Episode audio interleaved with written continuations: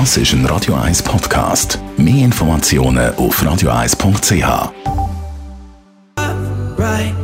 So, wir probieren es nochmal. 1980.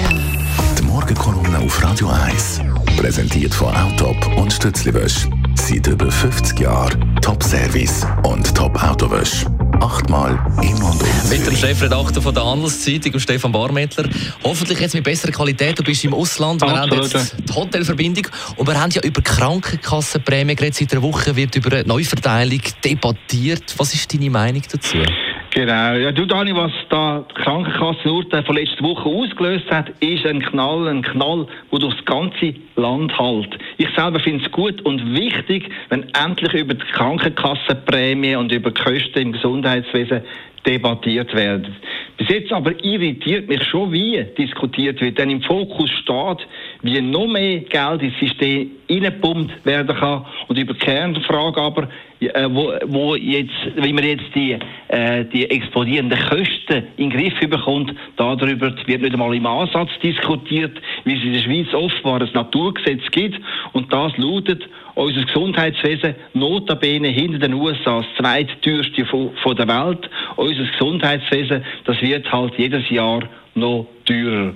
Und wie das Naturgesetz bei uns Prämienzahler und unseren Politikern akzeptiert ist, wird nur geschaut, wenn man den schwarzen Peter zuspielen kann, sprich, wenn man noch mehr Geld abknüpfen kann. Mit dem Ergebnis, dass der breite Mittelstand permanent zur Kasse gebeten wird und immer mehr von seinem Einkommen für die Krankenkasse anblättern muss.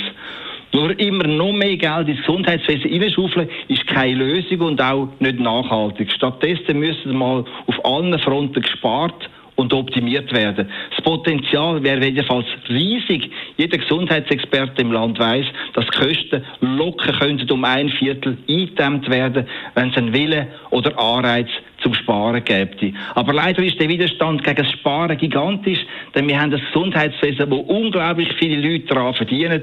Die Kantone wollen ihre völlig überdimensionierten Spitäler mit Patienten füllen. Die Ärzte, wo es immer mehr gibt, dann Top-Salär einstreichen. Die Pharma will teure Medikamente verkaufen und die Versicherten, also wir, wir rennen wegen jedem Boboli in die Notfallklinik am Unispital. Mit anderen Worten, wir halten da eine Höhlenmaschine namens Gesundheitswesen in Betrieb, wo aus dem Ruder läuft und wo völlig überdimensioniert ist und längst zum Selbstbedienungsladen verkommen ist. Es sind jetzt harte Worte. Was schlägst du denn vor? Ich glaube, wir müssen mal bei uns selber anfangen. Mit, wir müssen uns überlegen, was ist bei einer Grippe sinnvoll und was pure Bequemlichkeit oder Luxus. Muss ich wirklich ein teures Originalpülverli verschreiben lassen oder lange nicht auch ein günstiges Generik haben? Oder muss es wirklich eine von diesen Lifestyle-Therapien sein, die medizinisch nichts bringt? Oder muss ich fünf Tage im Spitalbett liegen oder lange nicht auch drei?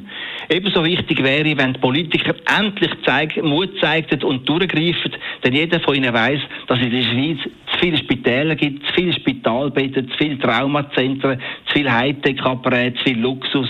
Und es ist in meinen Augen auch nicht fair, wenn im überregulierten Gesundheitsmarkt ein Heer von Fachärzten überrissene Saläre streicht. Das sind wir, der Mittelstand, wo diesen Ärzte ihr sündhaft teure Studium finanziert haben. Und auf die, um auf die aktuelle Diskussion zurückzukommen, wir reden tagelang über Prämienvergünstigungen und über Umverteilung und immer neue Steuergelder, aber über das Monster Gesundheitswesen, über seine Verursacher und seine Profiteure will niemand reden, weil eben da viel zu viele Leute täglich mitkassieren. Besten Dank. Stefan Barmettler, Chefredakteur von der Handelszeitung. Die Morgenkolumne auf Radio 1.